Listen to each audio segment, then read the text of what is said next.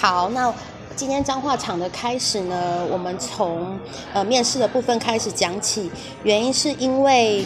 今天就在我抵达彰化的前半个小时，呃，得到前辈这边的资讯说，呃，他去询问了台北办事处的办事人员，确认现在的申请方式，呃，到底是呃要到当地申请，还是有还是依然就是保留保持在台湾申请？那可能。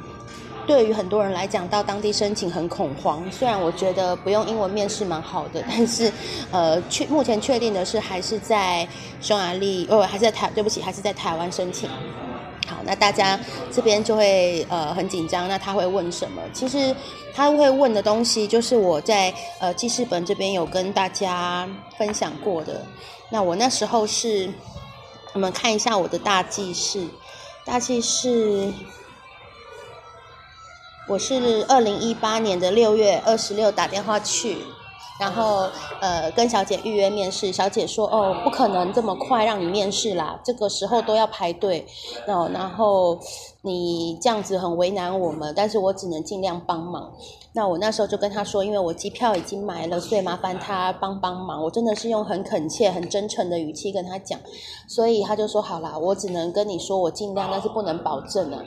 好，那。很幸运的是，下午的时候他就打电话来给我说：“哎，有一个人取消了，然后你后天可以来。”哇，我那时候真的是觉得我幸运到不行，所以我隔天就开始准备资料。那当天其实可以准备的就是联络保险业务员。买那个生根保险的部分，因为保险部分会需要比较长时间，是有可有些保险公司它需要审核你的一些以前的投保记录，比如说你的保额有没有超过呃这个限额这样子，所以保险的部分是比较需要时间。那刚好我有认识保险公司里面的朋友，所以真的是帮了一个大忙，他让我在呃后天的。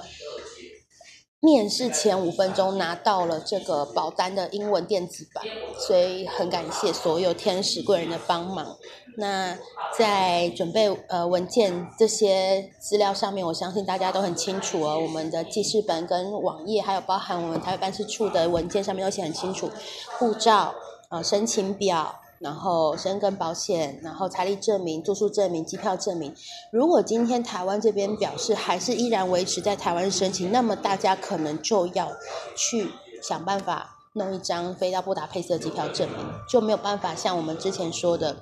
我可以先到其他欧洲飞到其他欧洲国家玩，然后我再用其他交通工具，不管是廉价廉价航空或是巴士到布达佩斯，你可能就是真的要买一张贵。贵贵香香的机票，不管是呃阿联酋的啦，还是呃卡达，还是土耳其的，就是要转机。那这个对于我来讲，我没有办法给大家一个经验的分享，是因为我这个人超害怕转机，我从来不坐 转机的飞机，我很怕不知道转到哪里去，找不到转机的地方，所以我就是还是定了没有错，但是我后来退掉了。那退掉，我后来。觉得也没有比较花钱，因为退掉的那个省下来的机票钱，我去用九欧的巴士坐到布达佩斯，我还是省钱，只是没有省那么多，就是扣掉手续费之后，呃，所以大家还是可以，比如说像我一样买长荣的，那长荣它是跟奥地利航空配合，所以它还是一样飞到维也纳，再从维也纳坐奥地利航空到布达佩斯，所以。这个部分当然也有人是找自己熟识的旅行社去开这个证明，但是他实际上是没有开票，他有购票证明，但他没有开票。那这个真的就是要看大家有没有这样子的旅行社可以分享，或前辈的一些推荐门路。那我个人是真的买下去，但是我是用退票的方式，对，好，或者是我打，我记得我那时候好像也是打电话到长荣的客服，跟他说我可不可以。呃，我一样这一段，但是我取消后面那一段，就是我一样是从桃园飞到维也纳，但是我取消维也纳飞到布达佩斯这一段，对，所以我记得忘记手续费是多少钱了，一千、三千、五千，我有点忘了。对，好，那这个部分就是回到最原始的申请文件要准备的东西，就是要这些，还要包含你要有一张近照啊，六个月以内，或者是跟护照不一样的大头照。哦，那那时候，呃，我还就是一天之内就是跑了银行，因为除了财力证明之外，我要申请信用卡的 PIN 扣嘛。然后我去国税局，呃，确认我没有在台湾有欠税证明。然后我去，呃，确认一下我的国际驾照还有没有效期。然后我去鉴保局，呃，把我的鉴宝处理，把它可能移到区公所嘛，因为你没有工作了。那请家人就或是用自己的户头帮忙缴费，就是在出国之前有一些作业，就是一定要做的。当然这不急，因为这跟申请没有关系，我只是把刚好补充给大家，这些都可以你在申请到签证之后，出国前起飞前的时间再来做就可以了。好，那我面试的时候呢，我印象很深刻，我坐到台北高铁站，再坐。捷运到，我忘记是内湖的哪一站，大直吧，应该就是大直还是港前，我真的忘了。然后再坐计程车到办事处门口，那是一栋非常漂亮、新颖的玻璃帷幕大楼，前面有很多绿荫绿树，整个那一天天气非常的好。然后进去之后呢，就跟警卫说，呃，我是要去那个。匈牙利驻台北办事处这样子，他就会告诉你在几楼，那你就可以看到那个呃牌子上面就会写，那牌子上面就会告诉你几楼。你看你进进电梯之后，一进一到了那个楼层，其实那个台北办事处它并不是特别的呃，它的门面并不是特别的呃高调明显，所以你是要按电铃的。然后进去之后，你会看到一个很像。银行的那种换钱的窗口，然后就一个外国人坐在那个窗口里面，然后他是有一个玻璃的，然后他底他送资料是从底下一个很很很应该讲很窄的一个小缝塞进去的。那那时候我遇到的是刚好是匈牙利的一个驻台北的一个人员。那这个阿贝他曾经在《消失的国界》里面，好像叫朱朱若许吧，就是一个很帅的阿贝，哈，匈牙利阿贝。然后他人看起来很好，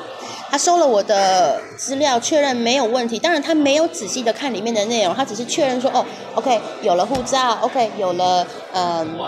财力证明，有了生根保险，有了这个。呃，申请表就是确认住宿证明、机票证明这些都没有问题，他就直接请我到小房间，我就先跟他走到小房间。那小房间就是一个像会议室的地方，然后它是那种呃长长椭圆形的桌子，然后插满了很多国家的国旗，呃，有一排的电脑办公椅，然后两个人就这样随意找两个位置坐下来，哎，他就开始跟你聊天了。哦，那那他问的问题就是我呃分享过的，就你为什么要去匈牙利啊？然后呃你什么时候要出发啊？然后呃你有没有去过欧洲啊？然后你想要去那里做什么工作啊？那你在台湾都做什么？然后你的兴趣啊？呃，甚至他问到你会讲什么语言，那我连台语我会讲台语啊，或者一点客家话都跟他说了这样子，然后他就笑出来。我相信他应该会觉得一个人会讲自己的母语或者是家乡语言是一件很不错的事情哈。然后会不会讲匈牙利语啊？这样，然后我就跟他说我不会，可是我会，我愿意学哈，我会愿意学。然后再来是，呃。我觉得我可以分享给大家我的答案，比如说他说你有没有去过匈牙利？我说没有，那他就呃，当然我我也没有去过欧洲，我就说哦 no，这是我第一次去欧洲，那匈牙利是我的第一个欧洲的国家。那我之所以会喜欢匈牙利，想要去匈牙利，是因为听说匈牙利是东欧小巴黎之称，这样子，夜景非常的美丽。那我。本本本公主本人是一个很浪漫的人，所以我就想要去浪漫的地方、浪漫的城市、美丽的国度这样子。那这种这个时候，你一直捧捧这个匈牙利布达佩斯这个移民签证官，就听得很开心嘛，并且你在称赞他的国家嘛，对不对？他就笑嘻笑眯眯的，听得很开心。然后你他在问我说去那里想要做什么工作的时候，我就说，呃，我在台湾是在旅行社工作，所以我应该也会去那边找旅行社业的工作。然后，呃，再来，如果真的还有其他选择的话，我觉得我也蛮适合当售货小姐，就是专柜小姐啊，哈，卖什么都可以这样子，就是呃，sales 这样，department sales。然后再来就是，他说，那你平常在台湾都做什么？就跟他讲，哎，我就是不是在上班，就是在研究下一个下一个地方要去哪里旅游啊，这样子。然后平常讲什么语言，就当然是中文嘛。那英文是很很基本的国际共通语言，所以我有跟他讲过，之前去过加拿大，所以英文基本沟通是没有问题的。那会讲台语吗？会哦，我就跟直接跟他说我是台湾人，所以我当然会讲台语，而且我是南部人，这样子台语很道地之类的。那很简单的聊完之后，反正他很开心，我一直称赞他的国家，他很快就放过我了。然后我们就出去猜指纹，然后留下我的手机号码，因为他要通知我那个签证下来要我去领，或者是呃，他有问我如果我住在南部不方便到现场领的话。需要我们，需要他们寄给我，我就要准备一个限时挂号的回邮信封。那这个东西，因为它是要寄的是护照，很重要，所以最好我们是准备像有保险的快捷邮件的回邮。这个是我在那时候预约面试的时候，陈小姐特地交代我的。我给他了，但是其实我这个人就是还是呃很幸运，因为我那时候发现他签证好通知我的时候，我人正在台北开加达分享会，所以其实我是可以去现场拿的。可是因为我要去的时候，他已经帮我寄出来了，所以其实我回到家的时候我就收到了。那很很很很快，我大概不到三个礼拜。通常工作天都要二十天，也就是说，呃，如果不把六日扣掉的话，其实是一个月的时间。但是我是不到三个礼拜就收到了。我七月七月十三就收到，非常快。那我八月一号就出发了，这样子。好，那出发的过程，我在影片中我有做了一个影片。呃，很简短的告诉大家我怎么样从呃台湾飞到维也纳，然后再从维也纳坐巴士到这个布达佩斯。那如果有去过维也纳或者是欧洲的朋友，我相信维也纳这个机场对于大家来说一定是小 case，因为它很小。虽然对我来说，我依然是迷路这样子，不管去几次还是迷路，但是没有关系，就是。大家可以看我在那个记事本有发过一个我全部匈牙利这一年半来的一个照片的。精华版，那里面从一开始就有一些维也纳机场里面的照片，然后从海关排队到领行李，然后到呃走出来看到出口在哪里，然后走出去看到巴士站，呃看到巴士站的牌子，然后我是坐那时候是坐 Regio Jet，它有的时候呃像目前我帮大家查，它从维也纳到布达佩斯还是八点九欧，对，那 Flybus 也有。营运这一段路程，可是它就比较贵，就是看他们有的时候是路权的关系，或者是呃不太一定。有的欧洲有些地方可能是 Flybus 比较便宜，我觉得就是大家可以互相去他们的官官网或是 APP 比较一下这样子。好。那发现维也纳的物价很高，所以呃，其实我不是哦，我不能再讲维也纳的坏话了，对不起啊，就是它跟布达佩斯就是一个天差地远的世界，然后他呃也讲讲德语比较多啦，我觉得英语也没有很通，因为我那时候在维也纳呃玩的时候，因为包包掉了要赶去。呃，那个他们的 l o s and f o n d 发现他计程车司机也不会讲英文，还好有维也纳大使馆的组长的帮忙，这样帮我当翻译。好，那成功的经过三个小时，我们到了布达佩斯之后呢，我们会停在一个那个地铁站，是一个绿线的地铁站，它是中绿线的终点站，四号线的终点站叫做 c a l i f o r 这一站。它会停在这一站，这一站也是很多人要出国他会上车的地方，所以这一站很重要。这一站跟另外一个蓝线的这一站，N A G，对不起，N A P L I G E T，Naples 这一站是出国，呃，有可能会从这两站出发，通常会先到，会先从。Naples 出发，然后经过 California，然后再因为它的方向一个在东，一个在西，所以它会这样沿差二十分钟的路程，它会这样开过去。像我这次回台湾，我一样从维也纳回来，我一样在 Naples 上车，然后他就一样开二十分钟到这里，再接一些人，他再往维也纳开。嗯，好，然后这一站很重要，因为这一站它很方便。如果说今天我们要去市郊的一些呃 Outlet 或者是不是城区的景点，其实也是要从这一站买那个延伸火车票出去的。所以这一站也是一个公车总站的概念，这样子。每一个城市都有它公车总站嘛，对不对？但是它是其中一个，它不是唯一一个这样。好，然后到了这一站，我们走下电。扶梯或者是电梯，它有它也有电梯，但是偶尔会关闭，可能在维修或保养不一定。总之就是看个人运气。不过它有手扶梯啦，所以其实还好。走下去之后，我们会看到一台紫色机器在左边，很多人排队，就是在买车票的地方。这时候就要用我们的信用卡来买月票。呃，不太建议用现金的原因是你这个时候你身上根本就没有福林，所以如果你要用现金，你还要再去右前方的换钱所换。福利，然后被他吃掉一点汇差跟手续费，你再拿着现金回来机器买，其实不用那么麻烦。反正，呃，如果你的信用卡已经有申请拼扣的话，你直接用信用卡买就可以了。好，那这个时候我们到了界面会发现很很棒，它有中文，所以比较需要注意的地方是，它在这个地方问你使用的身份证件，你要选择旅行证。旅行证就是所谓的护照，有的时候中国的用词跟我们不太一样，所以我们要呃学着去认识、适应一下这样。那等到你之后申请到本卡了之后，你才会用所谓的公民身份证的这个号码去买。那输入号码的原因很简单，当你被查票的时候，你必须要证明这张票是你买的，所以呃你要把你的护照，然后跟你的票拿出来，呃对照。证明说，哎，这张票真的是我的票哦，不是捡到的，或者是别人给我的，或者是我不是跟人家借的这样子。所以，当你还没有拿到本卡的时候，护照就是你的身份证，你一定要随身带着。哦，千万不要说，哎，我就放在行李箱啊，还是我就放在家里面啊？不行，因为你没有办法。你如果真的被警察或者是呃像这样子查车票的人查到，你没有办法证明你是合法的身份在这个国家。对，那月票的。有一行，它就是一个号码的地方，就是看你是输入护照的号码，还是输入身份证，就是分卡上面的号码这样子。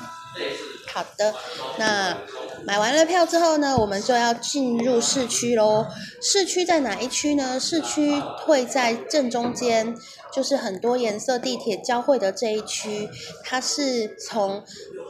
d a k 利亚可这一站，然后一画以它为中心画一个圆圈圈到 k a l i t y 这一站是火车的东站，一直到上面是火车的西站 Newgate，就是最美麦当劳那一站，这一个圈圈，然后蓝色的部分可能到这个 Coven 这一站，所以它就是一个圈圈。如果呃可以画线的话，我不知道就是这样，哎，不行，好。没关系，就是我要，我只要告诉大家说，它就是一个这一个范围就是市中心。好，那我们绿线的市中心是哪一个站呢？就是 r o c k s y 这一站。那当然 c a r v i n 也是一站，但是我们为什么要坐到 r o c k s 这一站？原因是因为它离布拉哈路易莎很近。布拉哈路易莎这一站是纽约咖啡厅那一站，所以基本上已经进入了市中市区了。不能讲市中心，因为市中心还是属于戴亚克这一站。那如果说我们今天是去旅游的话，我曾经在群主记事本里面已经推荐过大家，第一名要住，呃，比如说 d a k 当然我自己是住 o t o 公这一站，我还是最喜欢它，因为它会有四二十四小时的四六线经过，所以在如果你晚回家的话是会很方便。哦，那 o t o 公在这里。它会有一条环状的四六四号跟六号电车会经过，第二可很方便，是因为它是所有地铁的交汇点，就像台北车站那样。但是它不方便的是，它没有这一条二十四小时的四六电车，四号六号电车。所以这条线就是会有四号的公车，也有二号的公车会经过。因为它是电车，不是公车。对，四号或六号。四或六。对，都可以，因为他们重叠的部分是市中心，他们在。呃，头尾两边才会分分手，他们在中间是在一起，所以一般来四号，一下一班就来六号都可以坐。对，那如果你是要去，是公车、电车、电车，黄色的黄色的电车，对，路面电车、路面有轨电车，哎，对对对对对，对，好，OK，那我们那时候，因为我住第一个月住在一个台湾房东的。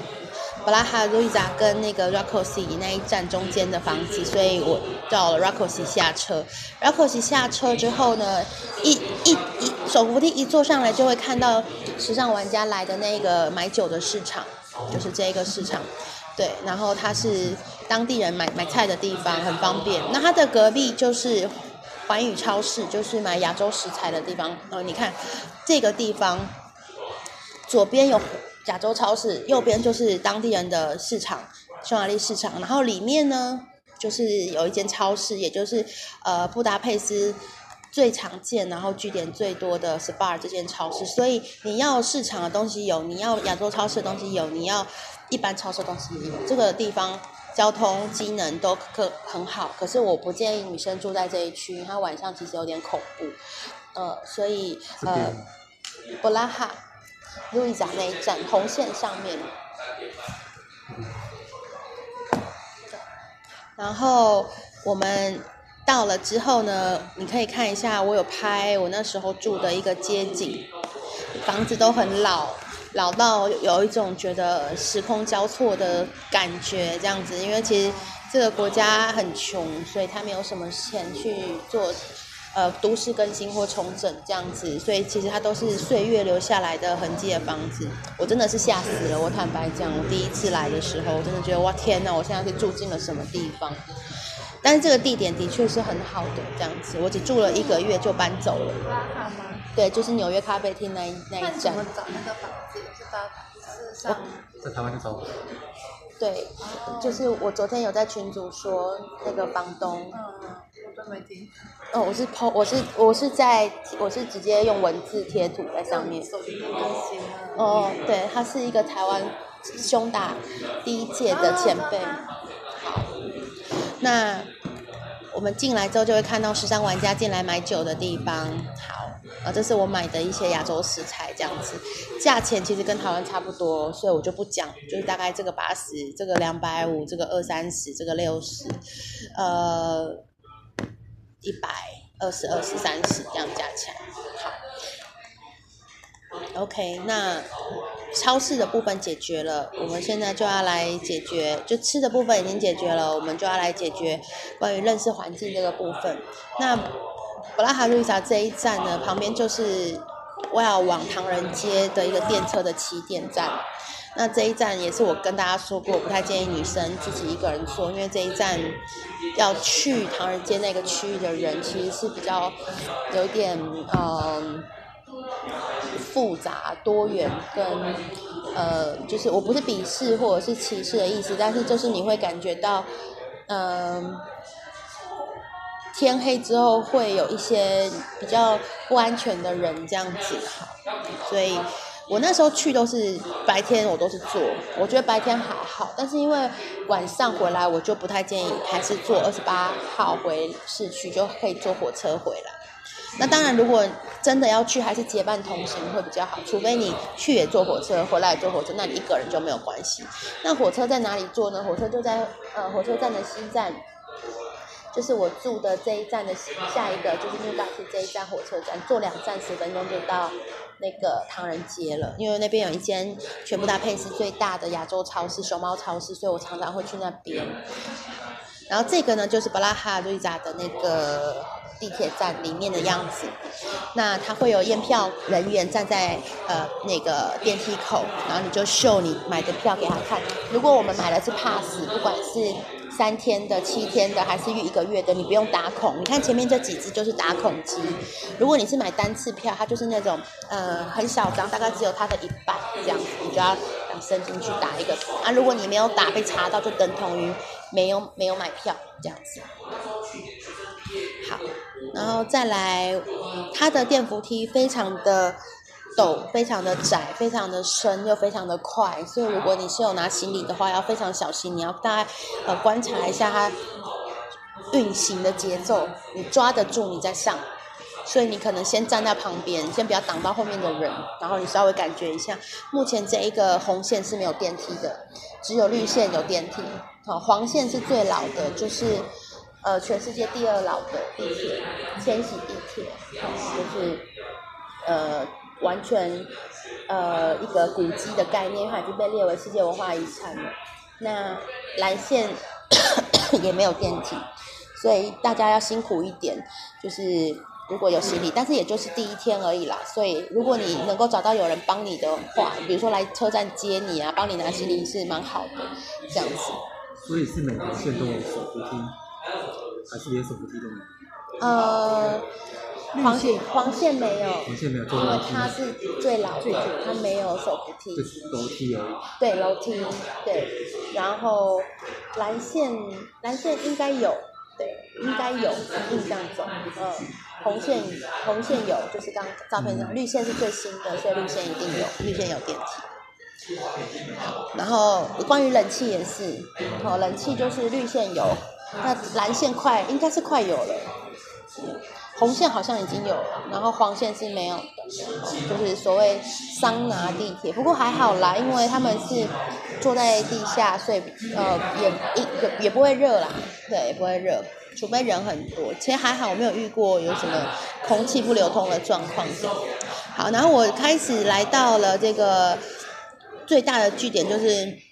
火车站东站的一个叫 k e l l t 这一站。K e l l t 这一站也是你每次如果要出国，你要坐火车出国的地方，那边火车东站西站是这一个 a t 我家在 n u g a t 旁边而已，然后这个是西站，火车东站是东站是 k e l l t 西站是 n u g a t 好，这两站就是像刚像我们刚刚讲那个要出国的巴士一样，要么从这里出发，要么从这里出发。像我这次去布拉格，我的起点就是从纽嘎提出发的，那很棒，因为离我家很近。对，如果今天我买的车票是从 k l t 出发，那我还要这样子，这样绕过去火车。对，好的，然后我们就来买生活用品啦。那它的药妆店，德国的 DM 很有名，当然价格没有像德国这么便宜啦，还是有稍微贵一点，但是还是便宜很多。好，然后这是我要开始学习怎么用我的月票坐车到唐人街，就是坐唐到唐人街的方式有三种，你可以坐公车过去，你可以坐呃地路面电车、有轨电车过去，你也可以坐火车过去。最安全的就是坐火车，好到纽卡去去坐火车。它的月票是所有对都可以用。对，所有交通工具都可以用，除了你要出这个布达佩斯城，比如说我今天要去这里，我要去蔡依林拍 MV 的那个三丹丹，就是圣安德烈，他拍那个马德里不思议的那个圣安德烈，他距离布达佩斯就是一个半小时的车程，那我就要买一个延伸票这样子。大概三十三十几块台币，三百多福林，然后他会查票，所以如果你没有买，他在车上会要你直接付现，所以身上最好还是要换一点现金，一点点就够了。延伸票要去哪里他？会有机器啊，一样，他会有机器，对，只是有些人不知道，他以为用这张还是可以做。他们有类似对悠游卡的，呃，很抱歉，这个国家目前就是还在还在发展，所以它的月票目像去年也才刚开发那个手机电子版，用扫那个 Q 就是类似像 QR code 那样子的东西，所以但是也不是每一站都可以用，嗯，对，所以我们就把它当做是我们在一个很古典的城市里生活这样子。好。唐人街白天的时候已经很空旷了，所以其实晚上不太建议大家天黑或者是停留逗留到天黑再再离开这样子，除非你在已经很熟悉那那附近的呃环境，对。好，那这是熊猫超市很大一间这样子。好，再来我就我们看一下我的那个大四季，我们今天就是先把嗯重点讲，因为我们要留一点时间讲环欧的部分，所以这么多场，我相信大家应该也都听听到，我自己都觉得 对，都讲重复的东西，对大家很抱歉，因为每次没有讲完，可能后面的重点都没有提到。好，好，那我们直接跳到。我开始走景点，我就不说了，因为景点这个东西是你们大家 Google，就像你把自己当成一个观光客来到一个城市，开始呃，我今天想要去哪里？其实，在布达佩斯的所有景点都可以用交通工具到，所以非常的方便，非常的近，都不用担心，不用说什么哎一个小时两个没有，就是十十分钟就到那一种，对，很近。好，好，然后我们看一下。我开始，我我我面试之后开始找房东，然后问有没有办法帮我签地址卡。那这个部分是为了，因为我们那个时候面试的时候准备的是 Booking.com 上面三十天 hostel 的一个住宿证明，但是实际上我不会去住。当然也有可能是因为我我不知道为什么，我不知道哪里来的自信，我就是觉得我找得到房子，所以我想要一到布达佩斯我就直接进。我找的房子最呃，如果你要给自己一个缓冲，那就定一个礼拜。你可以呃三十天的证明给了签证官，你签证下来之后，你因为它是可以免费取消的嘛，就把它取消掉，然后定你真的需要的。地点也好啦，或者是价位也好啦，或者是房型也好，你真的需要，然后是不可取消的，就是比较便宜嘛。看个人经济状况。那我的话，我觉得很多事情是有可能会变动的，所以我通常都还是定可以免费取消的这样子，因为好像也差不了多少钱。好，然后我那时候就开始跟台湾的房东接洽关于签约，呃，我什么时候落地，什么时候进驻的一些事宜，这样子。那直接到了布达佩斯呢，就是前辈来接我，所以我我是直接就进了那个我我找的台湾房东的房子，我完全没有去住到任何什么 M B A B 跟 hostel 这样。那这个呃，台湾房东就是会给我他的产权证明跟签好的地址卡。那大家不用太担心地址卡的问题，因为其实基本上你只要找的是正规的房东，他是正规的产权所有人，他不是二房东，他也不是来骗你钱的，或者是一个房子里面挂很多名人人名字，通常你都是可以拿到地址卡，因为他只要有按时报税给中华力政府，因为像很多。我们不要讲哪一国房东，就某国房东，他可能会为了省税，他等于跟你是私下台面下的交易，他是没有让你挂在他底下的记录，就是他不要让政府知道他有租给别人这种行为，他就不会被查到税，所以他是不会签地址卡给你。那我那时候为了签地址卡这件事情，我知道很多人很。呃，就是比较不好的房东，或者是某国房东，他可能会想说，哦，如果你要签地址卡，那我可能租金要提高，或者他特别还会拿这个地址卡来当一个买卖的东西。那我觉得，如果是遇到这样子这样子的，我就我就完全不用考虑了。虽然我们知道地址卡这东西很重要，原因我们必须要地址卡，我们才可以申请到粉卡。这样，我相信你们如果。呃，一开始找那种虽然短租比较贵，但是也是一开始而已，所以我们先把签证拿到手办好，那之后我们可以先住一个月、两个月、三个月嘛，短租，然后真的是呃都已经呃尘埃落定了，签证拿到了，那你之后要再换便宜的或是其他的也都没有关系，这样子。我那时候的想法是这样子，所以我第一个月呃的租金比较高。但是我觉得，如果你今天是去住那种 hostel，你用天算的，比如说一天十欧、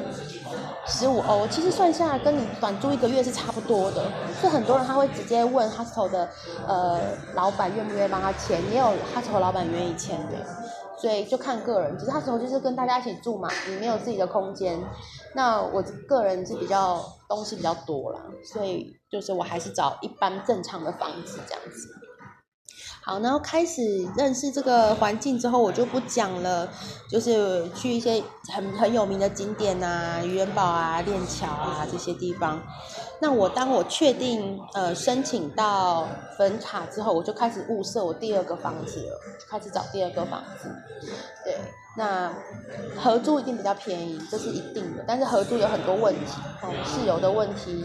呃，共东西共用的问题，责任归属的问题。呃，生活习惯、大家作息的问题，很多问题，那就是看大家怎么取舍。因为毕竟你刚去，你一定跟那边的人不熟，除非你今天已经待了一段时间。你说我认识几个三五好友想一起租，那当然没有问题。但如果你是刚去，你一定是跟不认识的人合租，不管是外国人还是华人，我觉得大家自己想清楚。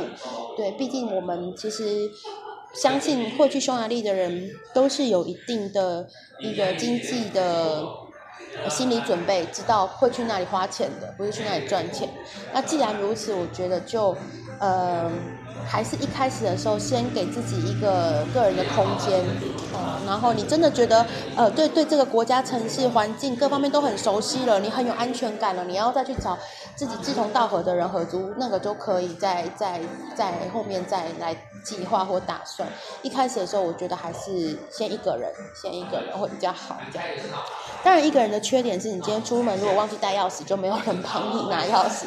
或者是救你任何紧急的事情，所以我才会一直强调代理人这个事情很重要。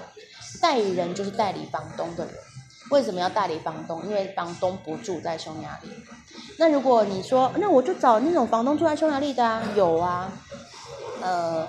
华人有，外国人也有，欧洲人很多人都会在布达佩斯买房子。一来是你语言的问题有没有办法通嘛，二来是你的房东有没有这么的好，有责任感或者是这么好，可以及时的帮你，在你发生事情的时候，你我不知道哎、因为像我的感觉是代理人他有他的工作职责，他如果做的不好，他是没有会失去他的工作的，所以我相信他不会，他不会说怠忽职守到什么程度。那今天他收了房东的钱当他代理人，如果我今天去 complain 这代理人不好，我相信他也不希望他被换掉。所以我如果要去麻烦房东，我不如找代理人，我来我来请代理人帮忙。对我还可以用比较呃平平等对等的的的态度去跟他请，而不是用一种请求的方式的方式这样子。对啊、呃房东不好意思，我真的是忘记了，我出门的时候钥匙放在家里没有带走，我现在回不了家。那房东可能想说啊，那我也上班，那你可能要等我下班，那可能下班已经晚上十一点。你可能要等我，或者是，呃，那备用钥匙我可能要找一下这样子。那可能呃，我现在人不好出去旅行了，我也不在布达佩斯。那，诶，如果你的房东刚好有其他的房子可以让你借住啊，如果发生任何问题的话，那很好。但也要有人帮你，让他让你进去他其他地方，不然你真的就只能沦落到先到外面去 hostel 去住或旅馆去住。这就是一个人住的缺点，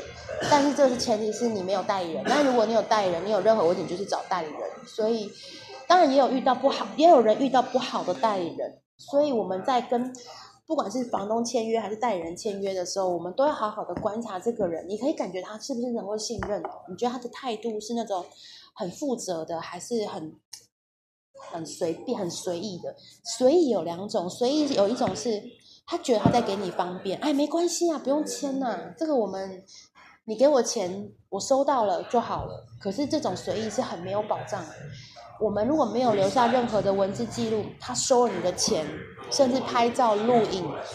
签名、盖章，谁会知道你到底有没有交这个钱？他谁会知道他到底收有没有收到这个钱？到最后谁要来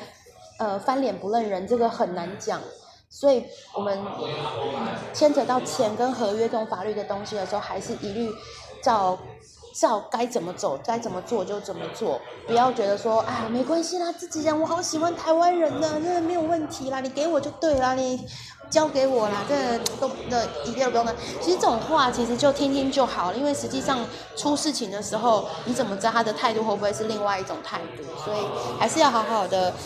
觉得保护自己比较重要，这样子哦。我是你，我交了钱，你收了钱，那我就请你在合约上面签名。呃，某某某代理人，呃，他是谁谁谁哪一个房东委托，然后已经收到了几月的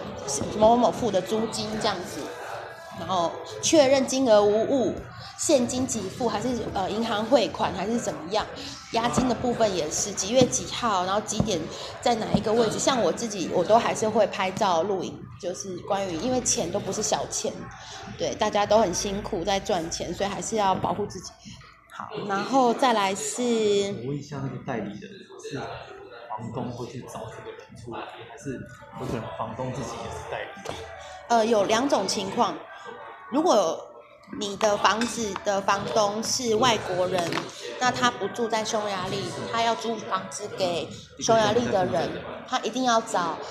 一个人来帮他处理，不管是招租、找人，还是还是打扫，还是什么？不是不是不是，这是两个概念，代理他的人分身，房东的分身。那房东可能代理人一定会在？对，对，但是最讨厌的就是连代理人都怕拍照，他都不在匈牙利。呃，我我我我我我可以分享几个经验的例子是，我在录音里面有讲过，不知道你们有没有听了，就是代理人最好是找那种他跟房东实际上是有法定有签约成立的呃牢固关系或者是合作关系。如果你的代理人是房东的朋友，其实有跟没有是差不多的，因为他们并没有所谓的，呃，就像我刚刚讲的，我付你钱，你是在为我工作，我们是合作关系，你对我是需要负责的，所以我的房客你就要照顾，等同于我来照顾。但是如果代理人是房东的朋友，那房东不但不但要看他的脸色，比如说不是脸色，就是说。哎，那我要问一下我朋友，他现在有没有人，有没有在布达佩斯，没有喜欢，他们能不能帮忙什么？我的意思就是，这种你没有办法去强制他要来做这一份工作的时候，我的代理人现在就他也去旅行啊，他也不在匈牙利哦，他现在最近可能搬到哪一个城市去出差还是什么？那你就等于你不但找不到房东，你也找不到代理人，所以你有时候还是可以多问一句，就是代理人，你跟房东是什么关系？你们是牢固关系还是朋友关系？对，我不太建议找朋友关系的。那他如果他要骗我，我我怎么知道哦，请他们的关系请他拿出合约啊，哦，会有那个证委托书。哦，对，请他拿出来。通常正规的，他也不太会需要你去要求，他就会自己给你看。对，因为他要代理房东签名嘛，他就必须要证明他不是二房东，他也不是呃拿这个出来招摇拐骗钱的，他他要有一份房东的授权书。正规的公司他自己就会告诉你，主动告诉你我是谁谁谁委任的。那我现在的房子的状况是这样子，呃，我的实际上的房子的，呃呃，是一间物业管理，它呃统一帮所有不是匈牙利人的所有权人管理在匈牙利布达佩斯的房子，比如说他的。合作对象有欧洲各国人在匈牙利买房子，他帮忙管理这些各国欧洲人在布达佩斯的房子。他呃开一间公司，然后他底下的员工就是我的代，就是我们房客的代理人，所以我们等于是呃已经是第三层关系了。对，因为他并不是只有你这一间房子，他可能有很多间，所以它它是一个 group，它是一个团队，它是一间公司，它底下有很多间房子，但是分属于各个不同人的房子，但是它统一管理。所以代理人可以为很多房东，对对对对，，A B C D 都是同一个代理人，对，是的，他的工作就是专门在不会只有一对一这样的，不会只有代理人他只找，比如你是我的房东，我只为你服务。如果他是这种可能就不会是公司，就是个个体户，个。体户啊，就是我自己找人，找人，对，就不会是公司。但是但是他负责，但是我现在讲的是我，我现在讲的是物业管理公司，所以我才会建议大家跟物业管理公司租房子因为它是有制度的，它是有合约的，它是有一个很呃保障在。我我在录音里面讲过，我在这里不重复了，就大家回去听。他今天如果做的不好，房东不会把房子交给他管理，他也不敢骗你，因为他骗你，他也失去了这个客户，他也赚不到钱，他名声坏掉，他公司以后也不用在网络上或者是再继续找人，就黑掉了，对他也没有没有什么，所以他变得他同时往上要对房东交代，往下要对你交代，所以他不会乱来的。对，但是我指的是，如果你今天找的是个体户的，你真的就是你拿他没辙，你要怎么办？你告诉我，他就告诉你，我现在人就不在，你钥匙在里面，我也没办法，你就只能等我回来啊，或者是你突然间家里被断电，我也不知道为什么没有网络了，没有暖气了，瓦斯坏掉，不能煮饭什么，你永远不知道到底会 会会会多快来处理。那如果像这种有制度的公司，它就是专门有一个人在负责你，而且像呃我现在住的房子，它很好，它不是只有代理人，它还有一个叫维修 maintenance，它还有一个维修的人，专门就是负责你所有的硬体设施，呃，比如说你哪里坏掉，代理人会去找他来修，不是代理人自己修，代理人会找他来修，会有一个固定维修的。不是不能讲他是工人呐、就是一个总务好了，一个先生，然后会有一个负责打扫的，所以总共有三个，一个负责收房租、联络事宜，另外一个负责维修，另外一个负责打扫，所以这是这是一个很健全的体制这样子。对，因为如果真的全部都是代理人一个人在管的话，哇，你会很，你会觉得你找他找得很烦，他也会觉得你一直找他，他也很烦，两边都感觉不好。哎，你这边脏了，你也找我；你少了什么东西也找我；然后你什么东西坏掉也找我；你什么东西忘记你也找我。对，当然代理人是要做这些，可是你怎么知道这是不是他的？实际上真的是他工作，还是他只是帮忙房东而已？这样子没有人知道，所以呃，我觉得这个房租稍微高一点的房子，就是因为跟物业管理租就是比较贵，但是一定有它的好处，所以我也有在群组推荐那个我的代理人，还有他的网站给大家。对，就是我们不要再回答重复的讲过的问题，这样子。然后我们就要去移民局办拿粉卡，因为如果你在台湾申请的话，它粉卡在你申在台湾申请的时候，它就已经开始制作了，大概需要一个月的时间，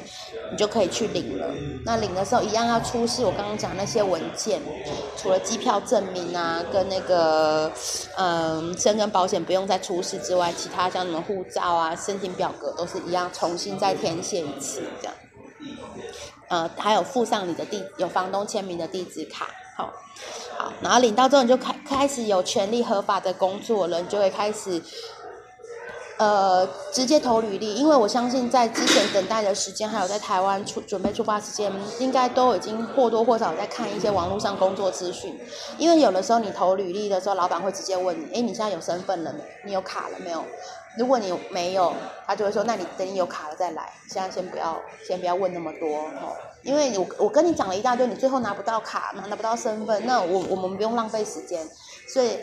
你可以先呃锁定好几个你想做的，然后等到你一拿到粉卡之后，你就直接去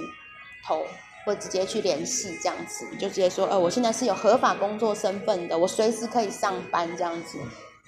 好。那中间呃，我的我的很多第一次的体验我就不提了。那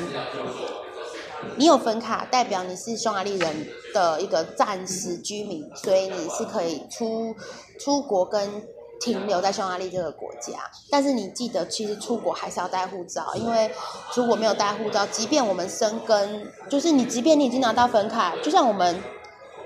呃。要怎么讲？就是虽然他们国土是相连的，然后坐个巴士就过去了，但是还是要带护照，包含你的粉卡一起带着，缺一不可。然后我就说最好连那个生根的呃免签文件都带着，因为很多边境人员他也不认识台湾，对他会把台湾当成泰国，所以还是要告诉他我们呃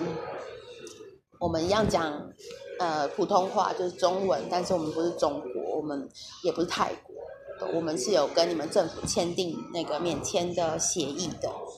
然后你就你就很快的通关，不然你通关会花很多时间。好的，然后在除了一些服务业是呃直接去扫街找，直接找进店里面问有没有缺人这种，不太需要呃履历，就是看。老板对你这个人有没有呃投缘，或者是他现在缺不缺人手，就可以直接决定要不要用你的工作之外，一般工作都是需要履历的，所以还是要先把自己的中文呃简历跟英文简历做好。那如果你今天有有这个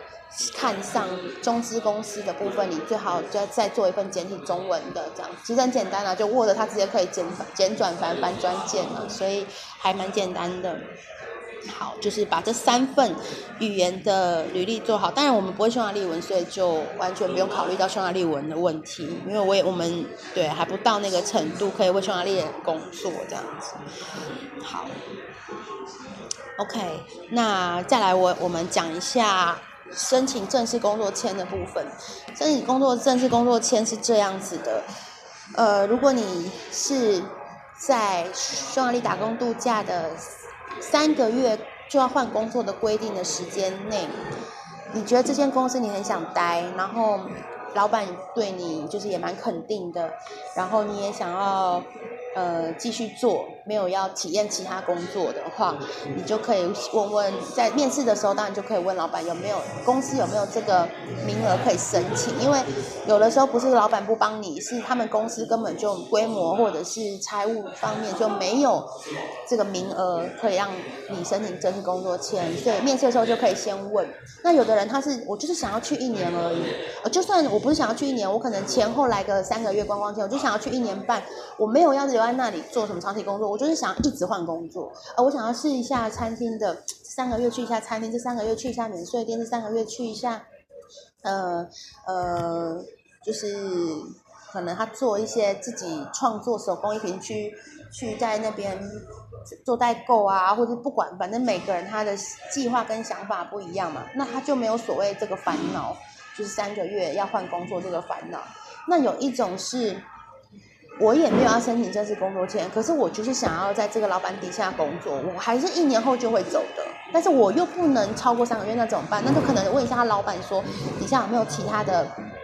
公司可以让他挂？比如说老板底下有四间公司，那他可能就这一年就分别前三个月挂 A、挂 B、挂 C、挂 D，他就结束这一年这样子。那呃，如果是一般你真的觉得这份工作是你可以长期发展的话，那就请公司开始帮你。做这个申请，大公司通常是不需要你去呃自己跑机关，也不需要你去请律师，他就是你只要负责签名，其他东公司都会帮你办好，包含像医保卡、税卡这些银行什么开户，反正你就是负负责签名，这是大公司就是正常，他们会有个会计负责这个。可是如果是中小型企业，那不好意思，你有可能是公司提供你。公司的签名不是只有你，不是不是你签名就好，是公司签给你，其他你自己来。那我们怎么懂呢？我们当然不懂。你可以上呃匈牙利的移民局，我有曾经发过网址，好，然后可以看他说，那你就准备什么什么什么，然后一样拿到呃移民局去这样子。你也可以像我一样，我是直接找律师，然后帮我处理，就是所谓代办，要花一笔钱。那律师的费用其实呃。很两极，好，有的收的很贵，然后有的就是像我律师就很合理这样子，所以，呃，这个时候就是要靠介绍，就是像我的律师是很多台湾前辈帮忙办成功的律师，所以我完全没有去比较找别人什么问价钱什么，你就是直接交给他这样子，完全信任他在帮台湾人办理政治工作签的这个经验，那。呃，当然，我必须说，同一间公司、同一个老板、同一份文件，有人就是会过，有的人就是不会过，所以没有什么一定的事情，很多都是运气问题或是个人造化。那匈牙利的政政策又一直在改，像二零一八年它其实门户大开，二零一九它又紧缩了一半，二零二零还不知道，所以我们都。永远就像包含打工度假一样，一下子在台湾生，一下子在当地生，所以我觉得大家不要，呃，网络上的资料可以参考，但是我那时候没有写一些文章来就是分享，原因是因为我知道一直在变，所以写了没有意义，因为写了明年可能就不是这样子了，所以我还是觉得大家要实实际上自己去呃，不管是打电话询问或者是。到机关，直接在那个柜台人员面前，直接获得最正确、最直接的资讯。对你问再多台湾人，你问再多前辈，你问再多网络上的人，都是过期的资料，所以没有人会比政府。就像今天我们接到这个消息，还是持续在台湾申请，没有人会比。机关释放出来的讯息更准确了，所以没有人可以回答你什么是一定，什么是不一定。然后为什么谁谁谁可以怎么样？为什么你就不行？好奇怪啊！没有什么对或错的问题，这样子好。那呃，申请工作签大概是三个月的时间，正式工作签大概是三个月的时间，它一次下来是两年。那两年之后就再续这样子。如果你没有换公司的话，但是它的缺点我也讲过，你一旦转了正式工作签，你的打工度假签就失效了，所以你的身份是绑在正式工作签上面的，你就没有打工度假签在背后支撑着你，即便你没有工作。你都可以留在匈牙利。你用正式工作签之后，你没有工作就必须离开。那除非你找到下一间公司来衔接报税的部分，那这个很难，因为大部分公司都要三个月的实习期或试用期，所以他们很多公司前三个月是不包税的，除非你自己自己缴。那这个就是很多人在呃也是不能轻易在布达佩斯或匈牙利换工作原因，因为一不小心没有衔接上，它就断掉了。那回不回得来不知道，能不能拿到下一次下一张工作签不知道。所以我目前认识的前辈几乎都没有换工作，就是一直做下去。哪一间公司给他第一次这个工作，他就除非是同一个领域，比如说餐厅对餐厅、旅行社对旅行社，他是已经有这个行业的经验，那我不用再重新让你学习或是栽培你，你就可以直接上工，那就没有什么问题这样子。不然的话，其实是很冒险的一件事情。那呃，这个还是一样，就是个人造化问题，我们没有办法多说什么，因为这没有什么绝对或一定怎么样。那、呃正式工作签拿到之后，就是心境就跟打工度假签完全不一样，因为打工度假签是即便你没有工作，你前面三个月工作，你可能还有九个月可以玩，你还可以待在匈牙利，你就在家里耍废都不会都不会有人赶你出境，但是工作签是你一旦没有工作，你就必须要离开。对，心境是比较战战兢兢的，就比较不一样。可是他会去查，或者是他们知道你没有报税，你没有报税啊？他们报税是每个月还是对，每个月，对，每个月，对，嗯，然后呃，以前我刚来的时候，我也想说我要拼一下那个报税五年来申请欧盟蓝卡，但是现在我也放弃这个念头了，对，因为呃，其实每一个国家的移民政策都是一样的，就是比如说他今年开放，假设啦一千个名额好了。那有一万人在，有一万个人在排队。那如果你是移民局，你会给哪一千个人？一定是给条件最好的前一千个人嘛？那条件最好的是什么？哎，这一万个人都符合规定哦。你要我有什么资料准备什么，我都有。那为什么就只有那一千个人可以上？哎，我开始看咯，谁比较有钱呢、谁比较专业啊？然后谁对谁对这个匈牙利国家可以有比较多的贡献呢？哎，谁对我们呃这个城市可能呃，意思就是他当然是找他对他的国家有帮助的人嘛。所以，比如说像财力证明的部分，申请工作签的时候，他的呃要求跟申请打工度假签一样，就是三千美金或欧元。但是你真的拿三千去，你会上吗？很难说，因为这是最低的门槛。对，那是最低的门槛。那如果今天你的前面有人是拿五千、一万欧元的，可能你的分数就比他低了，那你可能就被挤出去。对，所以很难说，真的很难说。真的好多人就是我都有哎、可是我为什么申请了好多次，就是没有没有，就是一直都没有下来。对，那我的律师人很好，他就有告诉我说，如果你今天申请的时候，你写的职位是一般行政助理或者是一般的职员、办公室文员，我今天匈牙利缺你一个文员吗？我缺你一个行政助理吗？没有吧，对不对？那如果我今天申请的是拿我的最高学历去写一个什么高级商业贸易办事人员，可能匈匈牙利的政府或移民局会觉得，诶，跟贸易有关，跟商业有关，你可能可以帮我们国家赚点钱。那只能支持这一方面的人才是可以被接受的。所以他也没有规定你要附上那个学历证明，就是毕业证书。但是我的律师叫我附了，所以我还花了一笔钱去翻译。他也没有说你要超过三千，才证明超过三千欧多少，但是我我呃律师告诉我说最好是五千以上，而且最好是福林也有，欧元也有，所以我那时候开了两个户头。对，我的律师就是，呃，他用他的经验来告诉我怎么样可以让我的分数比较高，所以我那时候很快，我那时候两个月就拿到。其实我的律师非常的，他比我还高兴。他说，二零一九年他们那个就是比如他们律师这样子，大家在讨论，很多都被打枪，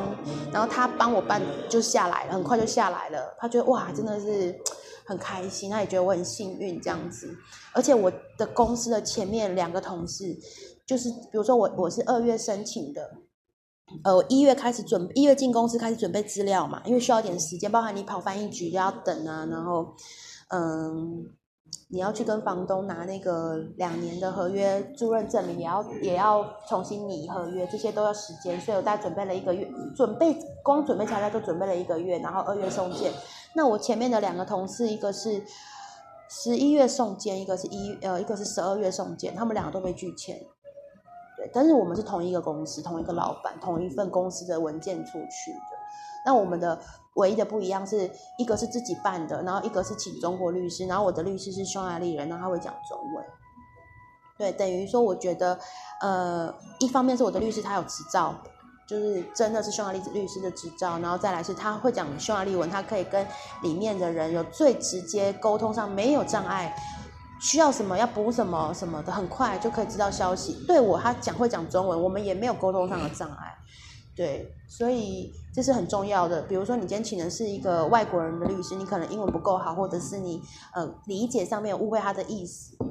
那你们可能就错失了一些补件的时间啊，或者是政府要求你要再加什么东西给他。那如果是中国的。呃，律师事务所通常他们不会是真正的律师，他们的真正律师是他们的老板，他们只是那个律师事务所的助理，所以他们跟呃移民局的关系可能没有像真正的匈牙利律师这么的来的亲近，或者是关系这么好，这都是呃我的猜测啦，就是纯属我自己的心得感想，就是不是不一定是这样。好，好，那拿到了之后就从。去年四月拿到，二月送件，四月拿到，我就一路开始，嗯，战战兢兢的工作到今年呃去年十二月，然后中间八月的时候有去了一趟斯洛伐克，就是觉得嗯我我那时候放弃去斯洛伐克打工度假，那我也去看一下嘛，对不对？反正它那么近，才两个小时坐火车就到了，然后一天它很它很小。布拉提斯拉瓦一天就可以了，除非你到了比较远的德文城堡，可能会需要再一天，不然其实一天就可以把它的景点都走完。那感觉非常的震撼，对我来讲，它是一个跟布达佩斯很不一样的个性的城市国家。它非常的安静，安静到一根针掉下去都都可以听到，很安静，很有气质的一个很文静的一个城市。布拉佩斯就是一个很呵。我常常对黑花的一个 对的一个个性这样子，对，就是我常常都会用女生来形容，对，那个布达佩斯就是那种浓妆艳抹的女生这样子，然后呃布拉提斯拉瓦就是那种哇很娴熟的那种感觉这样，对，那回来之后就。竟然还有一点小变心的感觉，但是毕竟它是欧元区，所以还是物价还是你感觉还是有点痛。回来布达佩斯真好，那个物价就跟台湾很很很接近，就很亲切，花钱都不太会有感觉。这样，对，不管你去欧洲哪一些国家，除了那个什么巴尔干或者是巴尔干，嗯，克罗埃西亚那个不讲，那个真的是因为。杜布洛夫尼克太火了，所以真的太贵，像全欧洲最贵。其他的像呃保加利亚、罗马尼亚那些还是比较便宜，但是像西欧的部分真的就是哇那个很可怕的。对，一个矿泉一瓶矿泉水要三欧这样子。好，那我们呃十我十二月就开始到了圣诞假期，那因为大部分圣诞假期朋友不是回台湾就是去旅行。因为紧接着一月过年嘛，然后我就想哇，我们呃公司其实淡旺季也就只有十二月跟一月比较淡，十二月其实也还有一点忙，因为圣诞节的关系还是有一点客人要来玩，所以可能一月二月会比较淡。总之我就请了呃从十二月二十五号请到一月底。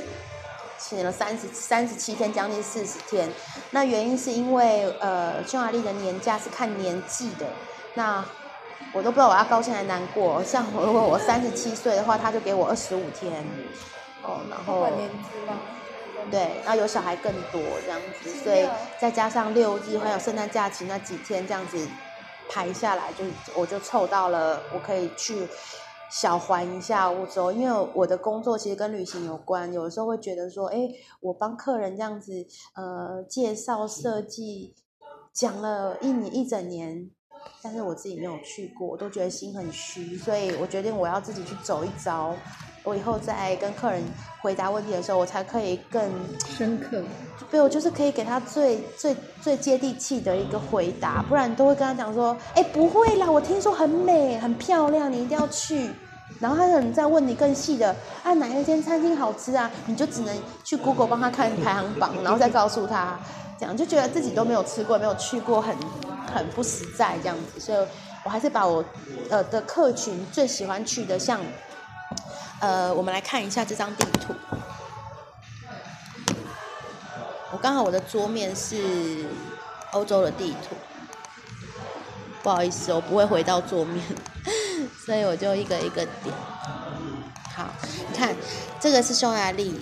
好，我就这样子走。斯洛伐克我去过了，对不起，你们看得到吗？可以可以，你要不要边吃边讲吃点东西？对啊，你可以。我们休息五分钟好了。没关系，没关系吃系。点东西。好，我们我就先我就往布拉格走。好，嗯布拉格走，然后走下来 CK 小镇。布拉格跟 CK 小镇都是必去的嘛。我走、哦波兰呢，我在波兰其实算我的第一站，那但是因为我实在是有点失对华沙有点失望，我就没有再想要去其他城市了。所以我是呃十二月二十二，姐姐，我有今天有给你那张图，对不对？你看得到吗？看一下。你们有看过我团欧的表吗？我我贴在那个群组里面给大家看一下。华沙怎么了？嗯，我觉得华沙非常。对，就是看一下我贴在贴我贴在群组这一这一张图，它你看我十二月二十二十号的时候出发去华沙，二十一号待华沙一天，然后二十二号回来这样子。嗯，然后二十三号就是那个我去做那个多瑙游船，我有我也有把照片跟你们有看到照片吗？也有把照片跟影片放在我的那个锦集里面。快速的浏览一下，这些都是很漂亮的景点的照片，我就不一张一张讲什么纽约咖啡厅啊、玫瑰花冰淇淋啊、手工 c h o c o m i 巧克力啊，然后多瑙河的夜景啊，然后三丹就是圣安德烈这个小彩彩可爱的小镇，自由女神像啊、英雄广场啊，哇，那这个真的是美到爆炸，我真的不知道该怎么说了，没有修图哦，它就是这么漂亮，我都爱我都开玩笑说，匈牙利这个国家的钱应该都砸在那些灯光上面这样子，然后国会大厦啊。然后这个伊达沃奇城堡、城市公园都很近，都在市区而已，真的好美哦。然后它，嗯、晚上的样子跟白天的样子又是一个截然不同的美。然后还有玛格丽特岛公园啊，他们布达佩斯最大的那个那个公园，玛格丽特岛公园在哪里？就在在中间那个小湖那个地方吗？就在 New g a t 这里，对，就在这里它的起点就在这里，然后它就这么大，这么大，哦对对对。然后它跑一圈是五公里，就去慢跑，这样绕一圈五公里而已啊，哎呀，不要这样啊！我觉得五公里才五公里，我都以为它很大。很大很大很大，五公里很大了很大。它到中间，它的它的它是像那个秋刀鱼的形状，所以它到中间就会变胖的，哦，然后再对狭长型的，哦，那个就是呃坐二号电车可以环整个多瑙河这条橘色线就是二号电车，嗯，然后从这里开始二，你看到二吗？有它有，我上次有看到一个橘子色的，对对对可以做这样环整个罗纳河的夜景，从国会大厦开始，然后你看它的那个千禧地铁的拉环都还是牛皮做的，你看这个真的是一百多年的历史。好，然后去巴拉顿湖，然后塞切尼温泉，然后我最最喜欢也最推荐大家去的大教堂去许愿，它非常的灵验这样子。他帮我找到了工作，帮我